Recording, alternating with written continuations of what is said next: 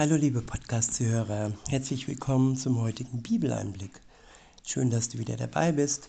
Heute habe ich einen Psalm bzw. einen Vers aus dem Psalm 55. Es ist der Vers 23 und ich verwende die Übersetzung Neue Genfer. Dort heißt es, Wirf all deine Last auf den Herrn, er wird dich sicher halten.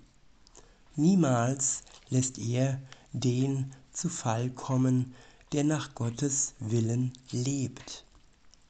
Ich wiederhole, wirf all deine Last auf den Herrn. Er wird dich sicher halten. Niemals lässt er den zu Fall kommen, der nach Gottes Willen lebt. Ja, viele Christen oder ja, sie denken, Christen zu sein, sind auf dem Weg des Werfens. Sie beten den Herrn an, sie rufen zu ihm, zu ihm, wenn es ihnen schlecht geht, wenn sie die Last ihres Lebens nicht mehr tragen und wenn er ihnen helfen soll. Das machen sehr viele Menschen, die kommen zu Gott wenn es ihnen schlecht geht. Aber dann haben sie einen Punkt und dann schauen sie nicht weiter. Und Gott hat niemals behauptet, dass er für die Menschen, für seine ja, für sein Volk ein Wunschautomat ist, der ja jedem Wunschpunkte austeilt, die er dann nach und nach einlösen kann, Gott gegenüber. Dieser ja, Vers fasst alles zusammen, was in einem Christenleben wichtig ist. Und wir müssen ihn in seiner kompletten Gesamtheit sehen. Nicht nur, wie viele fälschlicherweise den ersten Teil. Ja, Gott nimmt uns unsere Last. Er will uns helfen in unserem Leben. Das ist nicht von der Hand zu waschen. Aber der zweite Teil, der zweite Abschnitt dieses Verses ist auch sehr wichtig und sie gehören beide zusammen. Denn da heißt es, niemals lässt er den zu Fall kommen, der nach Gottes Willen lebt. Also der Anfang des zweiten Teils, der bezieht sich noch auf den ersten Teil, nämlich, dass wenn wir eine Last haben, eine so schwere Last mit uns herumtragen, dass sie uns sogar zu Fall bringt. Und hier wird uns verheißen, dass Gott uns nicht zu Fall kommen lässt. Und jetzt kommt unser Teil, den wir ja dazu beitragen sollen. Denn hier heißt es im letzten Teil des Verses, der nach Gottes Willen lebt. Ja, jetzt können wir uns selber ganz persönlich fragen, leben wir nach dem Willen Gottes? Ist der Wille Gottes unsere erste Priorität im Leben?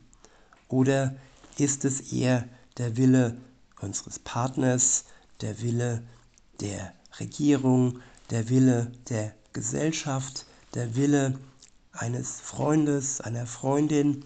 Welcher Wille ist für uns am wichtigsten? Welcher Wille steht an erster Stelle? Viele Christen sagen, ja, Gott schon, aber ich bin ja integriert in diese Gesellschaft und diese Gesellschaft ja, trägt einen großen Zoll, den ich bringen muss, um hier zu bestehen. Ja, manchmal ist ein großer Mut nötig, den Willen Gottes zu erfüllen. Und manchmal erkennen wir den Willen Gottes nicht zu 100 Prozent. Warum ist das so? Ja, weil wir Gott nicht zu 100% kennen, erkennen, nicht bereit sind, ihn kennen zu lernen, seinen Willen kennen zu lernen. Je mehr wir aber in seinem Wort studieren, sowohl im Alten und nicht nur im Neuen Testament, nämlich dass wir beides sozusagen als Einheit sehen, so wie auch Jesus. Jesus hat sehr, sehr, sehr oft ja, aus dem alten, sogenannten Alten Testament ähm, zitiert. Aber wir können auch sagen, aus der Tora zitiert. Denn im Prinzip ist es nicht das Alte Testament, sondern es ist ja das Wort Gottes. Es ist aktuell genauso damals wie auch heute. Alles, was damals für das Volk Gottes hier geschrieben wurde, ist auch noch für uns heute, für die Christen gültig. Jesus hat es ja erfüllt.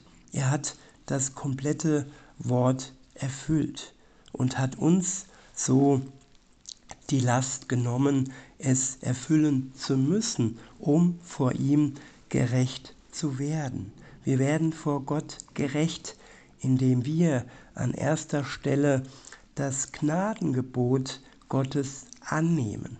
Er hat uns den Weg bereitet, er hat die Brücke geschlagen zu Gott dem Vater. Und ja, zwischen ihm und uns stand eine riesengroße Mauer, ein Vorhang, wie auch immer. Und diese Mauer, dieser Vorhang wurde zerrissen, weil Jesus Christus diese Schlucht, diese riesengroße, unüberbrückbare, ähm, ja, diese Schlucht überwunden hat durch sein Kreuz. Er hat die Schuld zwischen uns und Gott niedergerissen und hat uns dadurch durch seinen Tod am Kreuz und durch seine Auferstehung ja den Weg bereitet zu Gott dem Vater. Er hat uns gerecht gemacht. Er hat uns sozusagen den Eintritt ins Christenleben bereitet. Er ist der Schlüssel zu Gott, dem Vater, zu einem neuen Leben. Alles bekommen wir durch ihn und von ihm geschenkt.